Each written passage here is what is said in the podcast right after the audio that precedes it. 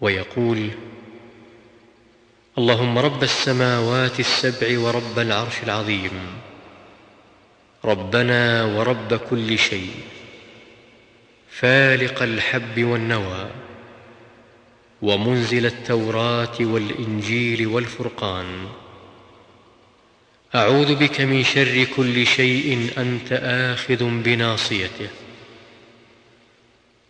اللهم أنت الأول فليس قبلك شيء وأنت الآخر فليس بعدك شيء وأنت الظاهر فليس فوقك شيء وأنت الباطن فليس دونك شيء. اقض عنا الدين وأغننا من الفقر.